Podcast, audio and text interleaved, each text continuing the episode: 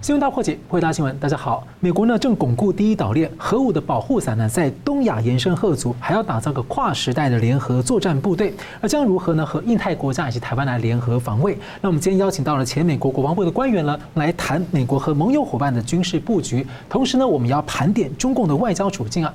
在 G7 七大工业国的峰会前夕啊，在各国呢在持续强化围堵跟反击中共。那凡是稍微注意国际新闻的朋友们呢，或多或少相信都会留意到最。最近国际的外交圈的事件是非常的大量，非常多啊，穿梭外交四处在跑，而且或多或少呢都和中共分不开一些关系。那例如呢，很著名的就是最近的加拿大和中共啊相互驱逐了外交官，而德国的外交部长呢和中共的外长先后会面三次，但是两国之间的分歧似乎并未消减，而且欧洲的多个国家都在不同场合呢对中共发出了批评。而看到亚洲方面呢，中共和日本、韩国的关系也越来越恶化，呃，更不用说中共和美国的关系没有解冻的迹象。照中共的说法呢，是在严寒状态。要怎么解读呢？我们来介绍破解新闻来宾，台湾大学政治系名誉教授。明居正老师，呃，主持人好，胡先生好，各位观众朋友们，大家好。前美国国防部官员胡振东先生，Tony 大哥好，主持人好，明教授好，大家好。是欢迎两位哦。那整体看来啊，中共的外交看起来大应大部分人应该都会觉得是出了些问题啊，而且问题看起来并不小，范围也广哦。所以，我们试着来拆开啊，来三节来分别讨论观察。首先，我请到明老师哦，就是我们先谈一下中共跟加拿大最近这个互逐外交官的现象，还有加拿大在检讨这个情报单位一直在说中共渗透他们的选举，有点像几年前的澳洲哦。那还有就是说，在德国啊，或者是欧洲国家间的关系啊，法国跟德国的这个态度啊，有些。很有意思啊，就是不是像我们刚才讲的说，中共可能跟这些国家出现了比较大的摩擦，甚至遭遇到些麻烦。应该说不只是摩擦了，可能遭遇到麻烦了。这样讲可能比较准确。呃，我们先谈谈加拿大的事情啊。我想这个胡先生很清楚，因为中共跟加拿大最近互相驱逐外交官。首先看起来是这个加拿大出手。呃，五月八号的时候呢，加拿大驱逐了中共的一个外交官叫赵伟啊，那理由是他干涉内政。那第二天呢，中方就立刻对等报复，然后就把加拿大驻上海的一个领事呢，叫曾议会的一位这个加拿大女士呢，就请她离境了，但是没有给理由。这事情要追溯到差不多两年前，二零二一年的时候呢，加拿大一个保守党的有一个议员呢，叫做庄文浩，他是香港裔的，然后他在加拿大国会就动议。呃，说我们看到这个中共呢，这个压迫这个新疆维吾尔穆斯林呢，这事情呢，我们是不是应该这个表达一下意思？后来国会就通过了，然后谴责中共的种族灭绝。中共非常生气了，中共说就立刻就制裁这个庄文浩，但是制裁就算了，他更糟糕就是中共长臂管辖，用他在加拿大的情治人员去威胁庄文浩，然后呢，在因为庄文浩是这个香港香港移民嘛。他有这个家人呢，亲属呢还在香港，然后又在香港威胁他家人，跨境镇压。呃，对，所以这个事情就闹大了。嗯那这个当然后来加拿大当然反应很激烈，然后就你我们陆陆续续都都看了一点点新闻，但是最后呢，那爆出来就是那最后没办法了，加拿大就说那你们赵伟搞了这样的话，那实在太不像话了，所以必须要他这个离呃那个呃赵伟呢叫他离境。那这个中共就要对等报复。除了这个事情之外呢，差不多在二零一九年，这讲起来差不多快四年了。加拿大选举当时就已经传出消息，我记得我们节目隐隐约约谈过一些，但不是谈很细。就是中共怎么样去干预加拿大选举？三次选举。呃，这个出钱呐，然后去去买一些人呐，啊，甚至恐吓一些人，还发一些信等等。那后来这个。一九年大概过了两三年之后，加拿大的调查才完成。所以在去年大概一月份的时候呢，加拿大的安全情报局呢就提了一个比较细节的报告给了那个 trudeau，给了那杜鲁道，然后给了一些国会议员。那这样就算了。去年十一月我们还讲过这件事情，我们基本上谈过，在集团体的时候呢，习近平不是看到杜鲁道吗？那两个人谈了一下话。大概后来记者就问了杜鲁道，杜鲁道就就说了我们谈了什么东西。后来习近平再碰到杜鲁道，就跟他讲，他说把我们今天讲的话呢，你跟新闻记者讲，这样不合适啊。那你这样做以后就不好说了。我们讲过说，一个堂堂国家主席去威胁另外大国的总理，这样讲话是非常 undiplomatic 的，非常不礼貌的事情。他不觉得哎。而且还当着镜头哎，那他不觉得，然后讲完之后就非常生气，这样就走开了。这国际上觉得说这什么呀？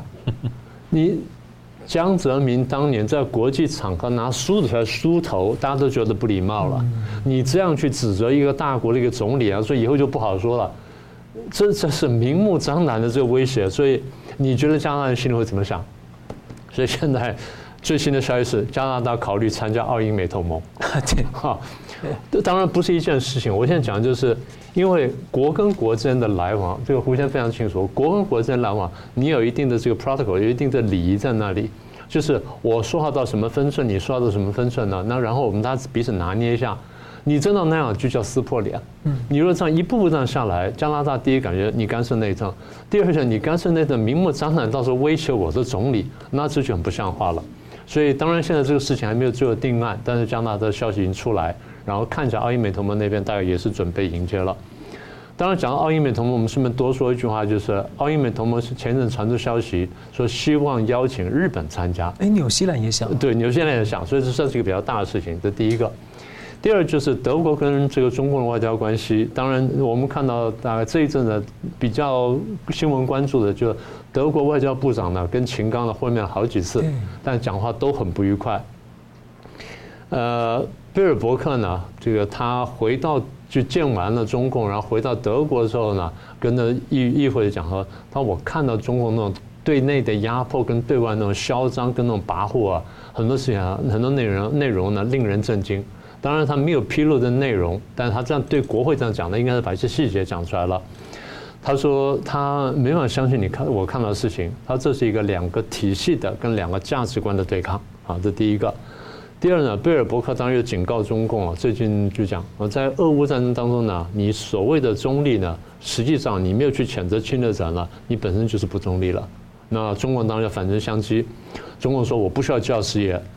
那所以后来德国的看法就是，你根本就是个外交挑衅，你已经不是一个能够接受人。但是德国的商界呢，跟德国的政界呢，倒有比较大的分歧。商界现在好像对这个中共呢，好像还 double down，就是我还加码下去了，所以这地方可能他们要协调。英国的外交部长呢，科维利呢，他当面跟韩正讲，他说我们明白表达了我们英国对香港、对新疆跟对台湾的看法，然后他还讲了一段话，他说，英国必须捍卫之中共的这个不适当行动，我们必须强化现有的联盟，并且我们考虑建立一个印太地区联盟。考虑建立这个东西，当然还在就是设想当中。但是你这样这个以英国这个外相这样讲话，这分量已经很重了。意大利可能会终止“一带一路”，捷克可能会军售台湾，然后欧盟主席冯德莱恩这也力挺台湾，这些大家都很清楚了。当然，大概比较重的话呢，当然还没有实现了。这个可能胡先还有更更进一步的消息。欧盟的外交代表 High Commissioner 呢，呃，Borrelli 就讲。然后我们最后呢，是不是欧洲站应该派军舰呢去这个巡逻台湾海峡？哎，鼓励各成员国都去。是这个这个这个话这样讲出来，你是最高的一个代表。虽然说欧盟驻中代表后来就就说啊，没有这种事情啊，那个话夸大了。但是 Borrelli 这样去真正白纸黑字去投书讲的话呢，不是一件简单的。他以他身份来说呢，这话呢，这个分量是很重的了。那更不要说七大工业国的外长会议那时候表态，然后北约呢这几年来也不断在这个年度的这报告会议上面也都表态，所以如果说你去盘点一下中共对欧洲之间的关系的话，虽然他们现在还在努力要要恢复，但是应该这样说呢，就是慢慢开始往下走。当然，就这两天我们就看到最新的东西，就是欧盟好像发表了一个叫做对华的外交政策一个报告。那等到全文看到之后呢，我们再详细谈一下。我那个时候呢，可可能会有更清楚图像出来。是，感谢。我们现在看到，让中共的外交当就是这种非常跳脚，大概是最近的美国在东亚的核保护伞的延伸了。传出呢，日本、韩国呢将透过美军来串起彼此的军事雷达，是日美是。韩国跟日本彼此哦，而且是军事雷达。那此前呢，韩国表态啊，美韩的华府的华盛顿宣言呢，不排除扩大范围。呃，台湾不知道啊。不过呢，就是例如日本可能可以加入。那北韩的导弹跟核武啊，就一直长期被怀疑呢，背后有中共跟俄罗斯援助的影子。那回顾去年十月份，美国发布的十新版的核态势评估报告啊。放弃了不率先使用核武承诺，打击对象包括呃对美国本土、海外的美军基地及盟国的威胁及攻击，就引起中共跳脚，因为大家都想到在亚洲，尤其台湾的部分啊，所以我想请教一下胡大哥，我们能不能这么理解，就是说美军的核保护伞的策略，从这个核态势评估报告来说，有一个往清晰化的走向，那再到华盛顿的宣言，在东亚有点展示类似我们前阵子讲的这种战略清晰吧，就核武面的战略清晰，很清楚它的后果是什么，那。这样撑起的核保护伞呢，对台海、台海跟台湾呢，有什么直接或间接的影响？最主要是在现在这个情况、世界的情况下面，美国是需要清晰，因为北韩一直威胁要用核子，然后现在最近俄国也开始威胁要用核子，在这个新的 policy nuclear posture policy 威胁也是美国可能利用核子武器其中的理由之一。所以呢，因为美国已经是说 OK，no first you，我我不会先用你，你如果用核子武器打我，我才会打你。可是现在我们的敌人有些人说不定五百个核子飞弹在天上正 在发射，那那太晚了。对，所以美国一定要改，就是说，如果我知道你要准备用核子武器或者其他的大规模杀杀杀伤性的武器。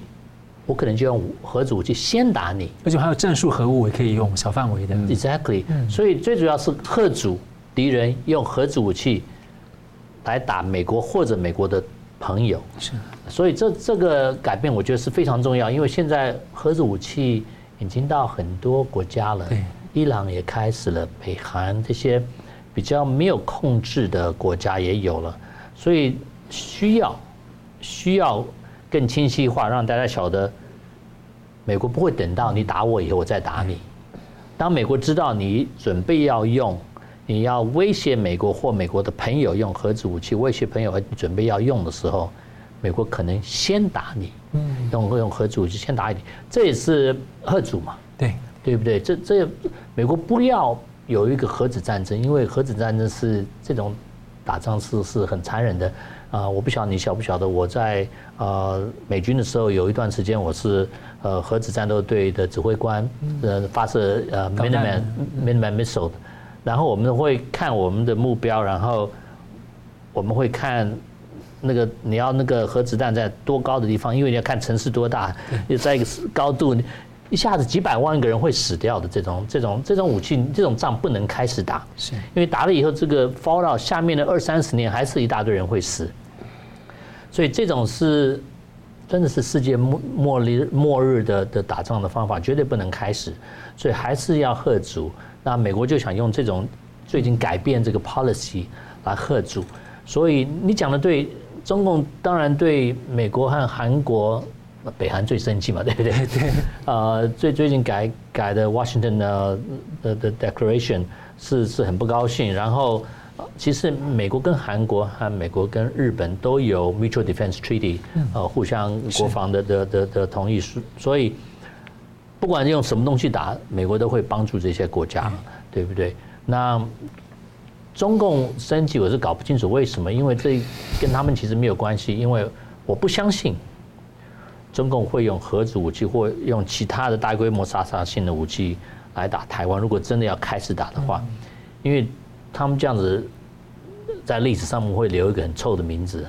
你你杀了那么多中国人啊！当然，有时候你不晓得习近平到底会做什么。因为现在习近平威胁要攻打台湾，已经是一个很不敢想象的事情。是啊，因为为了他一个人的野心，要多少个中国人死？对不对？因为台湾不会去打中国，美国不会去打中国，只有中国会开战。所以呢，他为什么对美国和韩国的的核子的伞呃 nuclear umbrella 还有日本会会生那么多气？I don't understand。反正如果他不用的话，他就不不必担心。自己心虚了，对自己心虚了，是不是？我我好不容易弄那么多，像你这样一招，我就没办法，又没办法，威胁就大大为减少。你你就不能威胁，因为美国把威胁也是变成其中的理由之一的时候，你就要小心，你能不能用核子武器来威胁？像现在北韩真的要小心。他一直威胁，一直威胁。当他真的想做以前，因为事实上，啊，你也晓得美国情报是不错了，对对不对？如如果知道他正在准备要做这种事情的时候，他可能就先会被打了。是啊，所以所以呃，我想北韩要小心一点。然后当然，俄国呃，普京也要想一想，你不要嘴巴一直讲说要用，即使你你用战术的核弹，还是核弹，还是核弹，还是核弹。然后呃，这种威胁我觉得是很 empty，很空的威胁，因为如果他在用。核子武器打乌克兰的话，风是从西往东吹，对，这 fallout 都在俄国，他他他那边的 suffer 会会很多很很大，你知道，所以呃，这这种威胁，你你看一看，知道怎么样打仗的话，你看看俄国这种威胁，你就觉得这这不合逻辑嘛，你你自己会受伤，因为这种东西一炸出来。这个 fallout 是是很大一块地方，你看上次小小的一个那个发电厂出事，多大个地方被 cover？对，如果真是一颗 Chernobyl，yeah，Chernobyl，如果你真的是一个蛋，嗯，它比那种小小的的盒子 leakage，对，那差太多了，所以它的 fallout area 是很大，而且大部分的地方都会在俄国，所以所以这种威胁是有点笨的威胁。那我想要进一步问，就是说。呃，因为我们知道现在美美军要把这个核核导弹潜舰开到南海，等于就在离中共很近了。那加再再加上他未来跟日本又日本又要加进来这个样的宣言，等于美日韩这个地方的密切的呃协调之后，它这样的核保护伞可能间接对台湾会有什么样的一个保护作用或者说吓阻作用吗？其实，呃，核潜舰对台湾保护。啊，或者牵制中共的这个动作之类的。呃，牵制中共动作最最重要的，我想还是我们其他的呃呃 attack submarine，嗯嗯嗯，攻击潜舰，因为中共的潜舰对美国来说讲是最头痛的，其他东西美国都可以可以照顾得很好。那呃潜舰呢，如果是当我觉得啦，呃，如果事情开始紧张的时候。美国的第一个工作就是把全部中共的潜舰找好，啊，然后跟踪，然后当他们一打的时候，这些潜舰应该是第一个 target，第一个死的。嗯嗯，是。好的，我们休息一下，等下再回来看呢。这个美军啊，在第一美国呢，在巩固第一岛链的过程当中呢，台湾如何不成为其中的最弱的环项？因为跟各国没有邦交，要如何协作？另外呢，我们继续谈中共的这个盘点，中共的外交麻烦在亚洲部分。休息一下，马上回来。欢迎回到新闻大破解。最近大家看到呢，韩国、菲律宾呢明显的选边站了。美国在巩固第一岛链的防卫，而美军的部署被形容是类似冷战初期的态势。华府智库的研究员常伟贤呢就表示呢，其实美国最近在岛链的种种的部署还有串联呢，它的重点是在遏制共军部署呢到台湾的东部啊以及西太平洋一带啊，来维护台湾民众的防卫信心。那拜登最近要访问太平洋岛国，还要签署一些协议啊，要强化第二三岛链的合作。所以我想请教一下，Tony 大哥，您怎么看啊？当目前这个美军对于这个整个岛链防卫的布局哦，那尤其在第一岛链，像我们看到美日韩的战略三角在形成，再来就是美日菲跟美澳菲有很多的想象空间啊。那台湾和各国没有邦交，但我们之前看到有些台美的海巡协议啊，一些创意的做法。那如何来军事协作？大家都很关心，让台湾不会成为一个弱弱的环节或者破口。像说，呃，美军的一个退役的将领叫做蒙哥马利，他最近参加众议院的兵推，他就认为说，也许在半年到一年内有机会看到台湾美国在。呃，军事上的协作，您怎么看呢？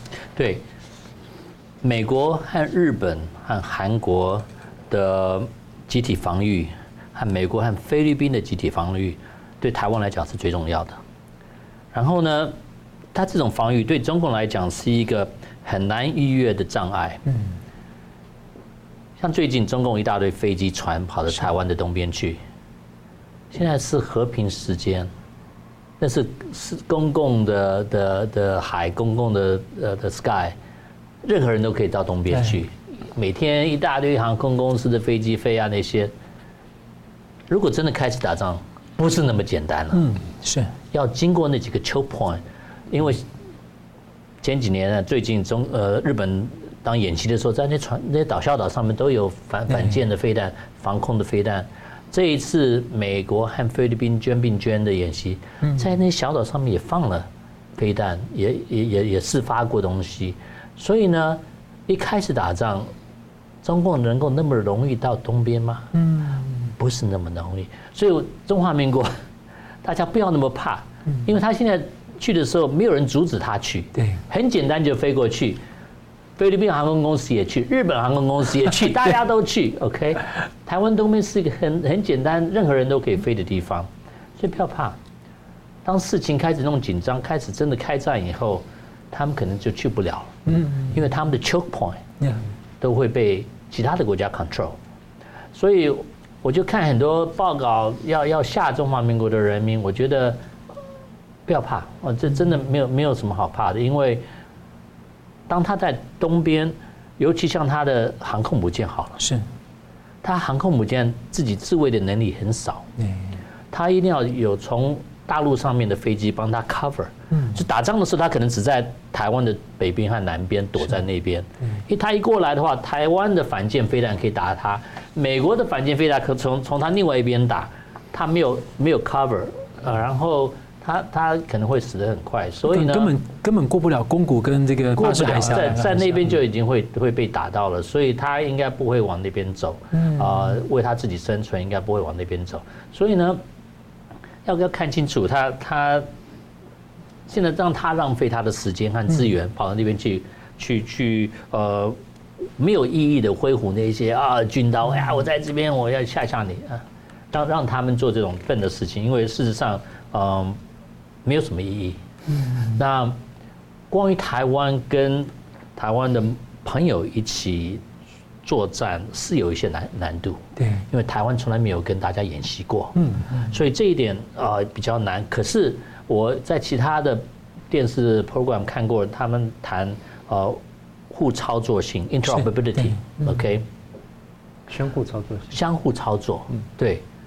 这其实不是问题，嗯，因为大部分美台湾的的用的 major system 是美国的，所以如果美国的 F 十六到花莲基地降落，中华民国的军人马上可以替他加油、装飞弹、装炸弹。是。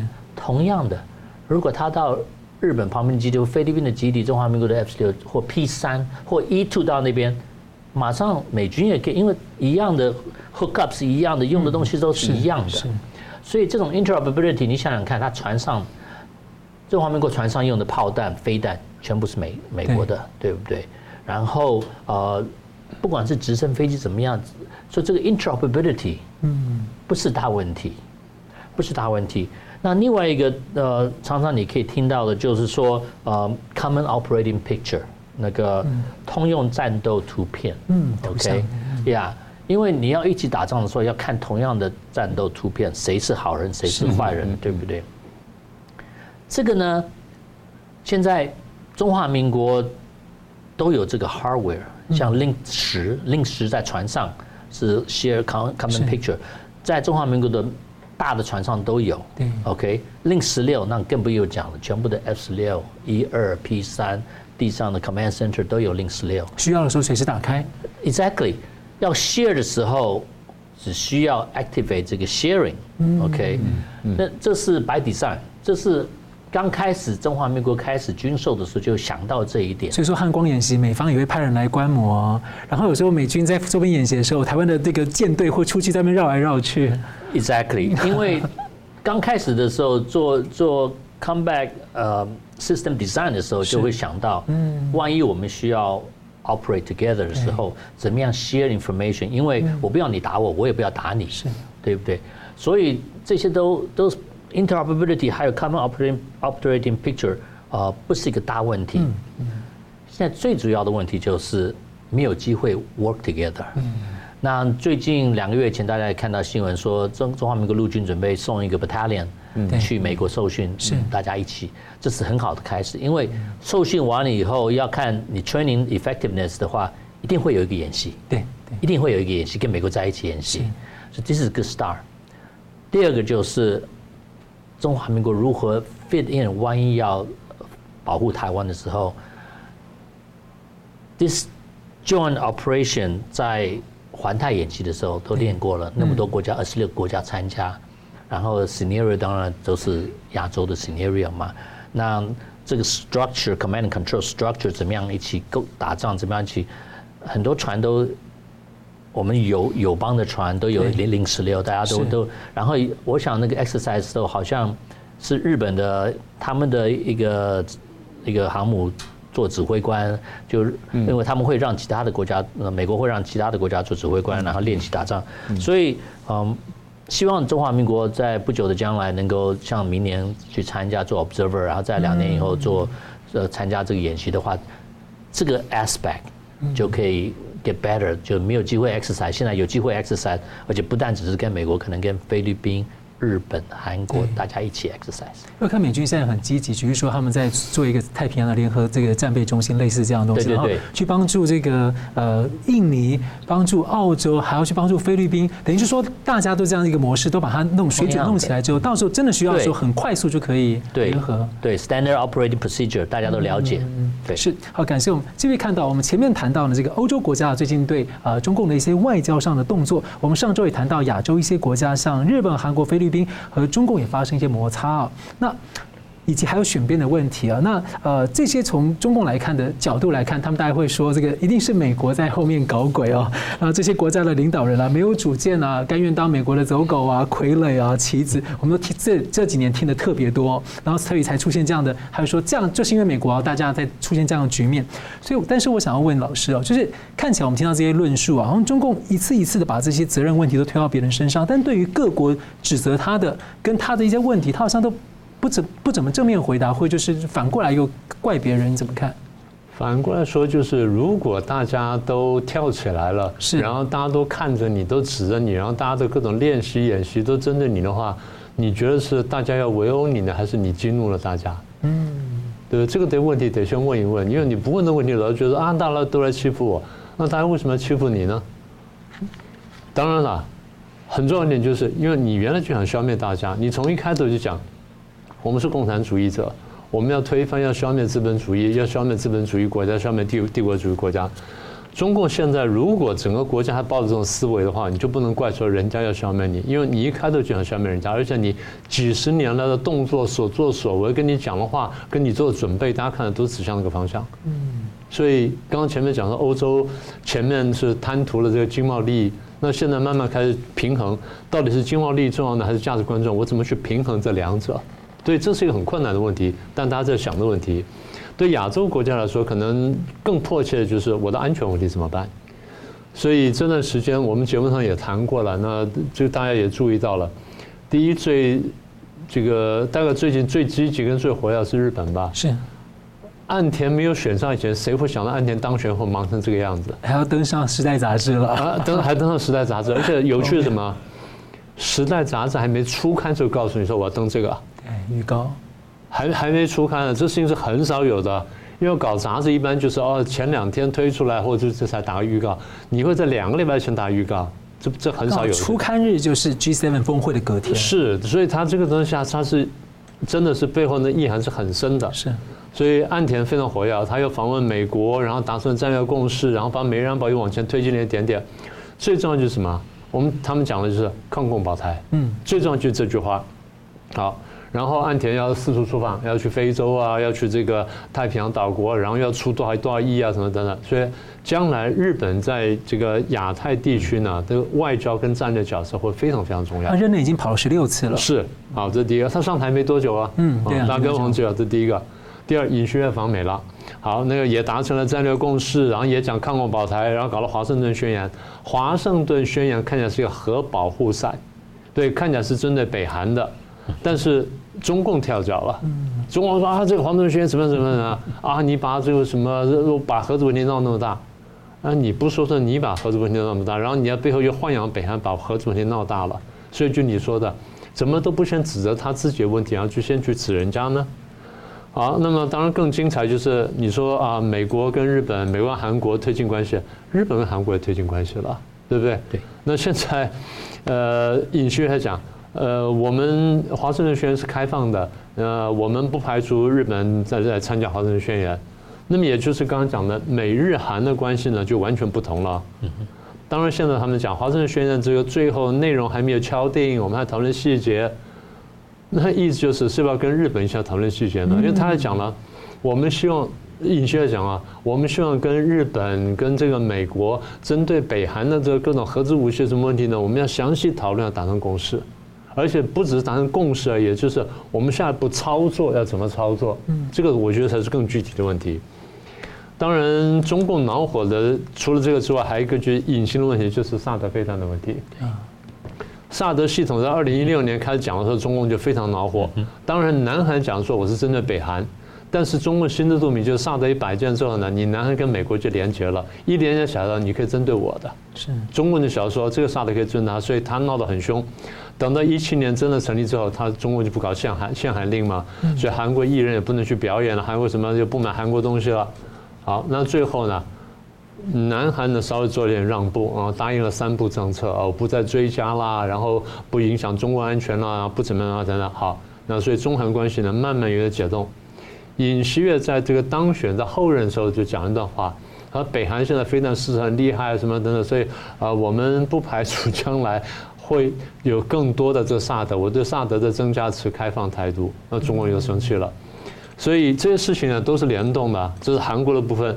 这次菲律宾呢，我们谈了很多了。小马克思又去访问了这个华府，然后也见了这个拜登。所以我常常讲说，拜登有时候比川普还要厉害一点。跟跟中国讲，哦，川普年轻嘛，这个反应快嘛，他拔枪快嘛，我不行啊，那这样好不好？我找人来围殴你。我打不过你，我找人围殴你来，我把人都叫起来，我围殴你。所以他看起来就这个态度，可是他做的非常绵密。那接下来还有印度，印度对我我们还没讲到那一块呢。所以美菲联合声明讲说，哎，维护台海安全。现在还讲美菲的南海联合巡逻、联合巡航或联合巡逻，今年年底要开始。那不要说澳洲、纽西兰参加了北约，然后可能会参加刚刚讲说什么五眼啊、四方啊什么等等，越南也可能的。啊，不要忘记越南了。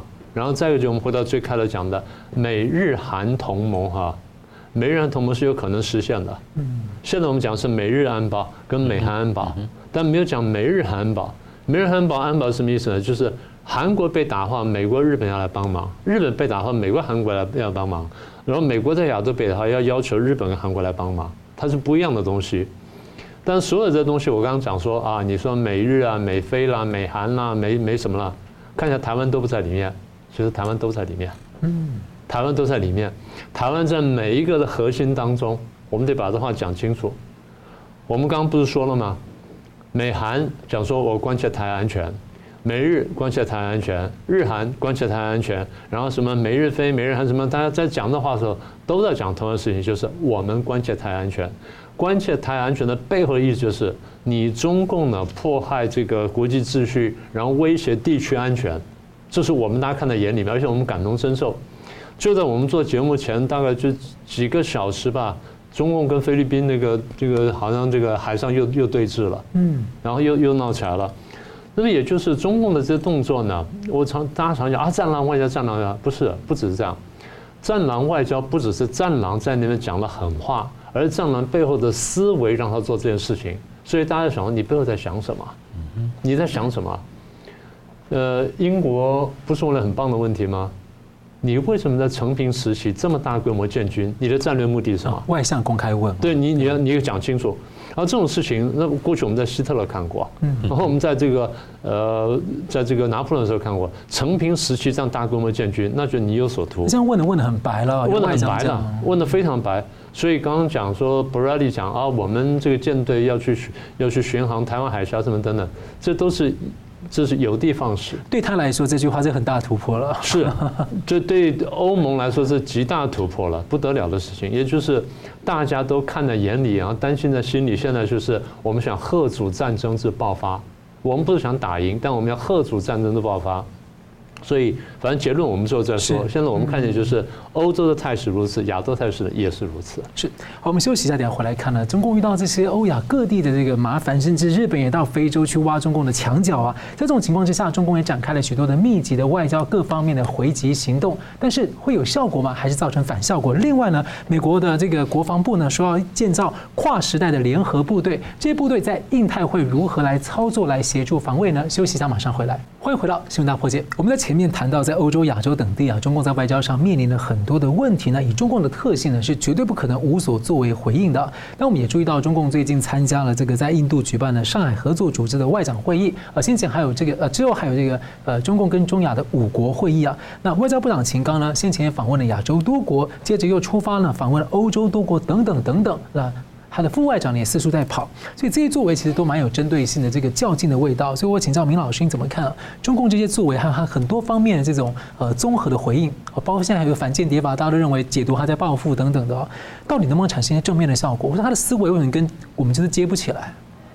应该说就应该说就是不会没有效果，会有些效果的问题是效果有多大，这第一点。第二点就是反效果会不会大于正面的效果？就像这个普京去打这个乌克兰，大家都说啊这样打打成这样子，普京原来理由是说啊我不让那个北约威胁到我。战争一开打没不到一个礼拜，我们在节目上就讲，我们最后他得到一定的反效果，因为北约一定东扩。是。最后结果，北约一定东扩，而且对离你会越来越近，然后包围会越来越密，一定导致这个结果。我们意思就是，不管你在乌克兰打赢打输，最后都是。像老师讲，他不是东扩，是大家去东往西逃。西逃是东 是中欧跟东欧国家西逃，西逃结果就变成北约东扩。嗯，那你不要的结果，就反而造成这反效果。所以现在看中共这个外交动作呢，就是你刚刚所说的，他不会无所作为，但他的作为是基于他的意识形态。跟他的世界观，跟他的这个政治理念，而他的世界观、政治理念从一开头跟这个跟正常人是完全相反的。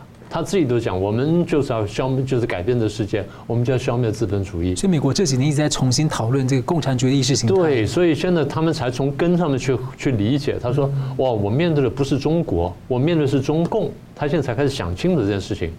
糟糕的是，台湾很多人还没有想清楚这个问题。其实他们说蓝绿都有点这情况啊，但是这个研就是角度不一样而已。那么回到你的正题，对，现在中共干了就很多外交上做了很多动作。第一就是上海合作组织在这个印度这个外长会议。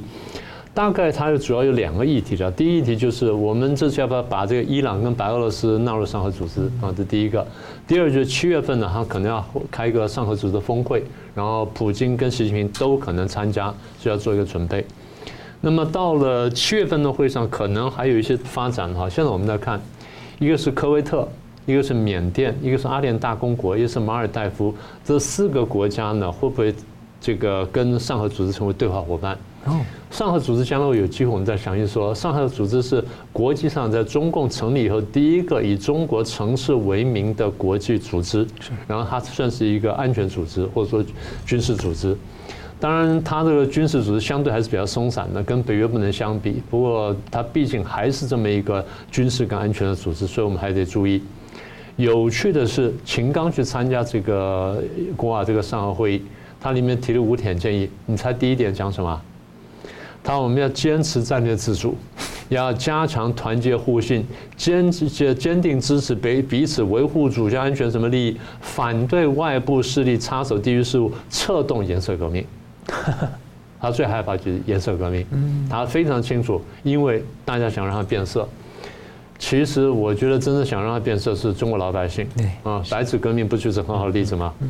那白纸革命当初没有颜色。结果中共有外交告诉白白纸白纸也有颜色啊，白纸不是白色吗？那也是颜色革命。他们的敏感就到这种程度，我就告诉各位，好，这是第一个。第二，秦刚最近又见了伯恩斯，就美国驻华大使，然后双方讲了半天。表面的话当然讲说啊，这个现在中美关系你说是这个什么急冻状态，严寒啊严寒状态，然后我们需要慢慢解冻啊，希望双方相向而行。他说不要出意外，对，不要出意外，他不要避免螺旋式的下滑。然后中国常常讲的相向而行，什么叫相向而行？就是我这样走，我不改变方向，但你要改变方向对我而来，这叫相向而行。这他的相向而行，你给我听清楚，不是我们双方改变轨道而慢慢驱动，不是这样子的。啊，然后他还讲了什么啊？停止这继续怎么掏空一中原则啦，然后停止支持跟纵容台独分裂势力啦。美国立刻回嘴，我们没有一中原则，我们有一中政策。我们一中政策就是呃三个公报，然后这个六个六个保证跟这个台湾关系法，我们就这东西。然后美国现在有趣就是把台湾关系把顺序改变了。把台湾关系法摆在最前面，也就是我的一中原则、一中政策呢，最重要的是台湾关系法，然后三公报，然后再六项保证，是啊，这非常有趣的。好了，那么这个除了之外呢，欧盟提议说这个，呃，因为中国中国有些公司呢，它好像卖一些武器跟武器零件出来，对于俄罗斯在乌克兰打仗呢会有帮助。所以欧盟现在要开始考虑呢，啊，是不是我们要这个制裁这个公司？秦刚跳出来讲说，我们坚决反对什么等等单方面制裁。那如果你们这个真的要制裁的话，那我们会坚定的反应，意思就是我会反制裁。不要忘记几年前中共跟欧洲关系搞坏，就是因为你搞反制裁。因为那时候新疆的问题，这个选棉花的事件，欧洲几个国家呢象征性的制裁了一下，就中共很认真的制裁回去，那双方关系闹僵了。你现在是不是还要往下走啊？这第三个，第四个中共动作就比较军事的动作了。四月二十九号到五月初，那台湾刚好也也放了一些假，然后很多人就跑到日本去玩。日本是黄金周，在黄金周那几天呢，中共这个海军呢有八艘军舰呢，这个密集穿越，然后环绕日本附近。呃，按照这个日本的媒体说法，就是除了航空母舰没来之外，其他其他型号都来了，什么飞弹驱逐舰啦，啊，导弹护卫舰啦，电子侦察舰啦，综合补给舰，什么其他大大小小，一共八条船都来了，然后把照片什么都拍出来了，拍得整整齐齐啊，这条什么叫什么什么什么，然后什么号什么号都都讲出来了，这些都不是很友善的行动，是对不对啊？然后再来。呃，也就这几天吧，差不多三四天前，呃，国际媒体就爆出个消息，中共的零九四号的零九四级的这核潜艇出现在西太平洋，距离关岛大概八百公里的这个地方浮出来，那靠近菲律宾的海域，但是呢，呃，从美国角度来看，你在窥视我关岛，对不对？那你说这个讲的太过分了吧？不是，四月份的时候，辽宁舰跟山东舰先后航母编队也到关岛附近。中共自己讲得很清楚，这话已经讲了很多年了。我相信胡先生非常清楚，仗在哪里打，兵在哪里练。嗯，仗在哪里打，兵在哪里练。所以中共的军舰出没关岛呢，你就是就对应这句话嘛。那中美国人只要读懂中文的，一看，那那就那你就在干这事儿嘛。呃，那你说你你说还不是这样，中共自己想，所以我这样过去，他他的媒体这样讲啊，我这样过去之后，美国的第一岛链是不是沦为摆设呢？美国要来封锁我中国第一岛链呢，这样从此就落空了。所以美军现在正在逐逐步退到第二岛链，这是中国官媒讲的第一段话。第二段话他说，辽宁舰、山东舰、零九四核潜舰相继出现在关岛，所以解放军对美国海军的威慑力度大大加强。老师，他们已经习惯了，大家都很客气对他们，他们是忘了这个这个动态的世界。不，他他就是他这样说话，他就这样说话，这是官媒说的话，我我我一字不错读给大家听。这大内宣就算了，那问题是有人读得懂中文的，然后这个现在这个美国 CSIS 也也出了一个什么叫 Interpret China，然后把这东西也都翻译了中英文对照，然后都摆出来了，所以大家就很清楚读出来说，哦，原来你是这样想的，原来你是这样说话的。嗯那你说过去靠大翻译运动就讲讲这个中共对乌克兰战争的态度，它是什么？呃，表里不一等等。但现在大家把这个东西都拼凑起来看，大家看见就是，你不是一个这个愿意做好邻居的一个人，你想要改变国际秩序，然后你想要破坏我们现在这个生活方式，你要破坏游戏规则，你要推行你那套东西，可以。如果你那套东西比我们现成的人好，我们大家非常乐意接受。你尊重民主、自由、法治、人权超过我们现在程度，我们当然愿意。但如果说你要下降、倒退或升的话，这个你要去把它整个推翻化，那这个东西我们就不能接受了。这是生活方式或整个体系的斗争。不过话说说到这里，中共不是没有排打哦，嗯，中共还是有排打的。第一个，它有那么大的市场跟工厂在，这个东西大家还是不能低估的。所以 G7 现在就在抵消。这是第一个，对，这第一个。第二。你说他不能调停俄乌战争，但是美国跟欧洲国家希望你是不是能够想到跟俄国讲讲，就要不要再打，但还存了一点一点想法。第三，他还可以玩弄北韩的核武跟飞弹的，所以他还是有几张牌可以打。那当他有牌可以打的时候呢，那大家对他呢还是会忌惮三分。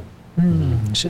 好，我们这边看到这个美国的国防副部长希克斯九号发表演说啊，指出中共啊构成了世代挑战。这个美国的形容很多了啊。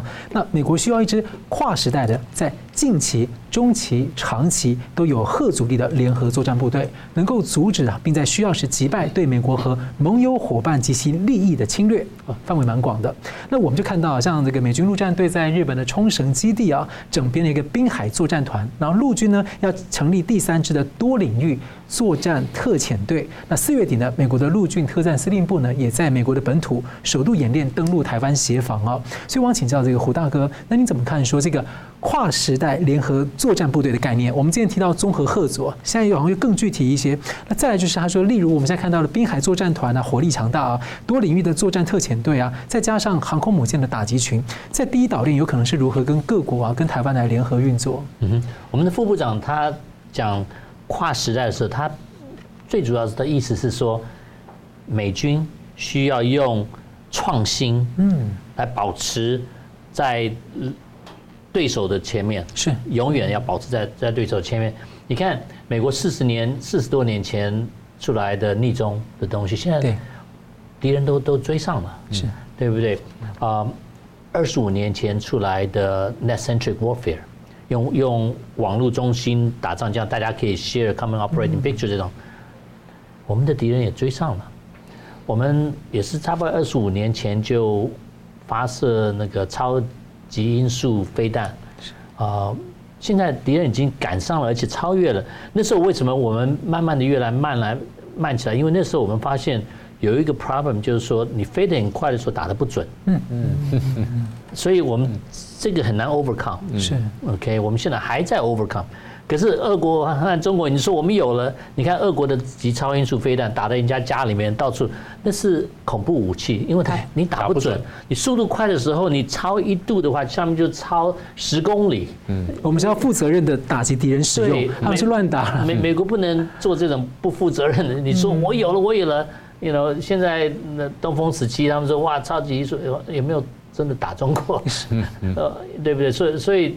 这些东西啊、嗯，可是敌人都有啦，都开始追上。所以副部长的意思说，我们要继续用 innovation，嗯，创新，这样子我们可以一直 stay ahead。For example，现在美国在第六代的战机和作战方法，我们 focus on 有人无人总和的的系统，叫 man unmanned teaming，MUM-T，就是说以后呢。美国第六代的系统都是人有人的和无人的在一起，是，而且很多有人的东西，无人也可以用。像以后我们第六代战斗机，你是有要不要飞行员？Optional。嗯嗯。所以呢，因为因为事实上在新的系统里面，人是最弱的，weakest link。嗯。因为人在飞机里面飞，你飞九机，我是十十秒、十五秒就开始很受不了。真正的飞行员飞很多了，可以在二十秒。可是如果金属做的好的话，二十五 G 没有问题。所以人变成 weakest link，这架飞机 design 二十五 G，可是你受不了的话，你就没办法做这种。所以我们把把 MUM-T 变成 innovation in the future。啊，我们进去的时候无人在前面打，然后有人在后面，人有可以有。Abstract thinking，abstract 中文怎么讲？嗯，抽象。抽象的，对，因为机器是 logical，还有直觉的东西。呀，如果人看到一个东西，呃，而且他不必以逻辑的方法行动，人可以做不同的，unpredictable，所以人一定要在中间。是，所以以后打仗就这样子，you know，man and man teaming，这是 innovation，that's the future，就是跨世界呃跨时代的的的的作战办法。那另外一个。就是说，multi-domain，就是说多域特遣部队，因为 traditionally 你就有在空中打仗，在陆上打仗，在海上海底打仗。现在我们这种 multi-domain，就是说网络、太空，嗯。合起来，嗯。所以你说呃防止介入，然后 area denial，我要你怎么样防止？这种不同的 domain，是。你你可能防止到一个两个啊，可是你没办法防止到全部。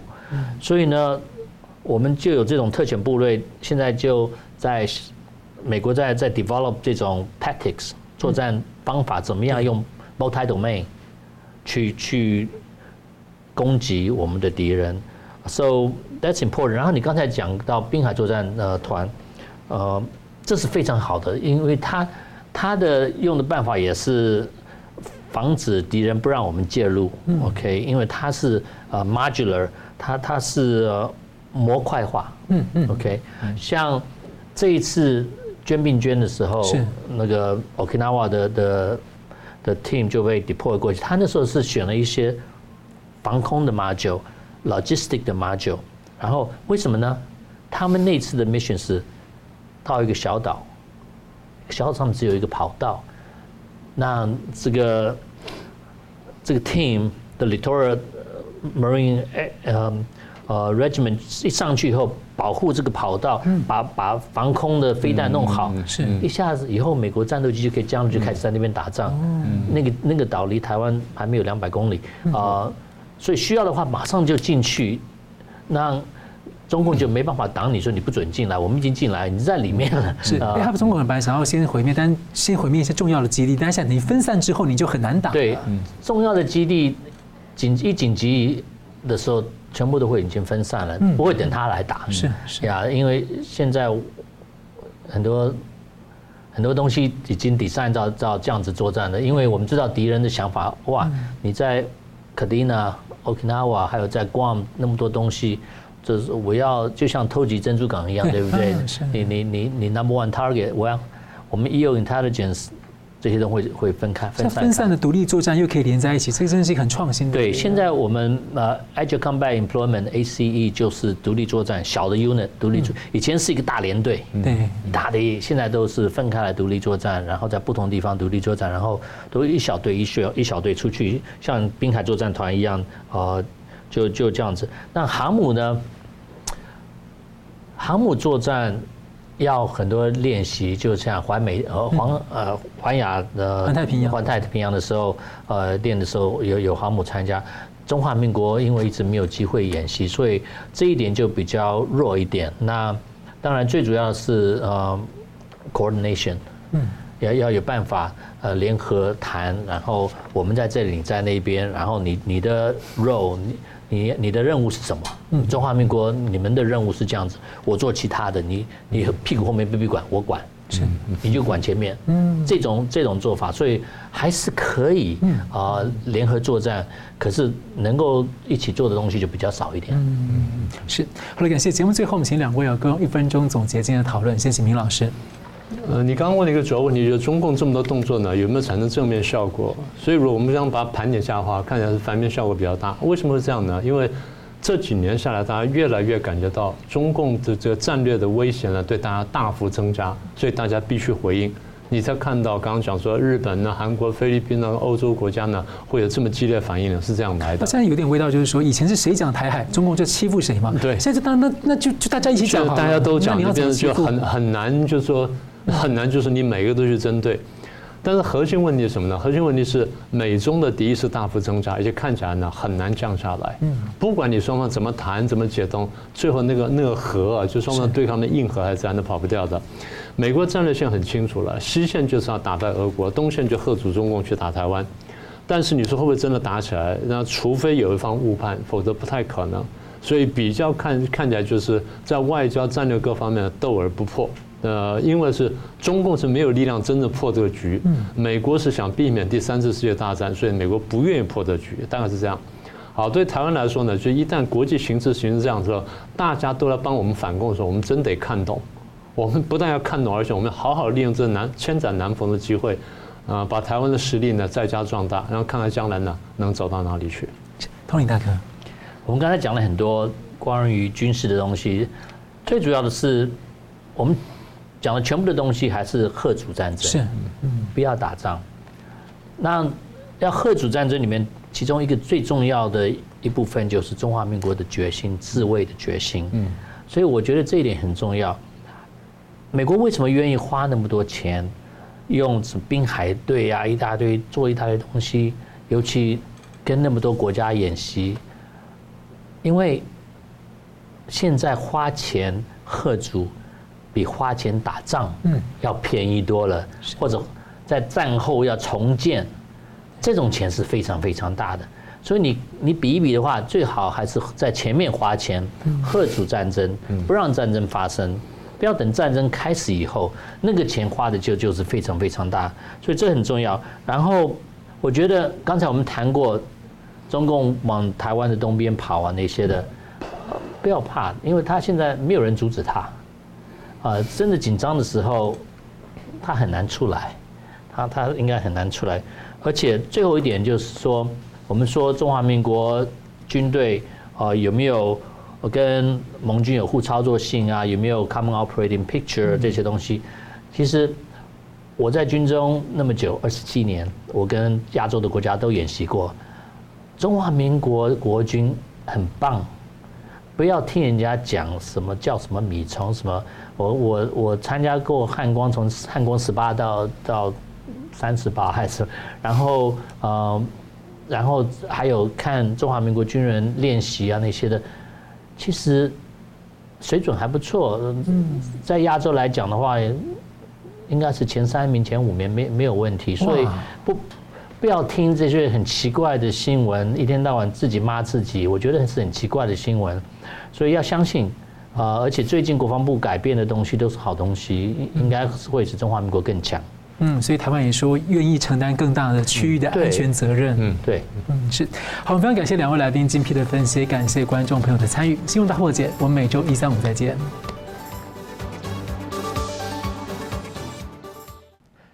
如果您喜欢我们的节目呢，请留言、按赞、订阅、分享，并开启小铃铛。那么，感谢各位呢长期对我们的支持。新闻大破解团队呢将持续为您制作更优质的节目。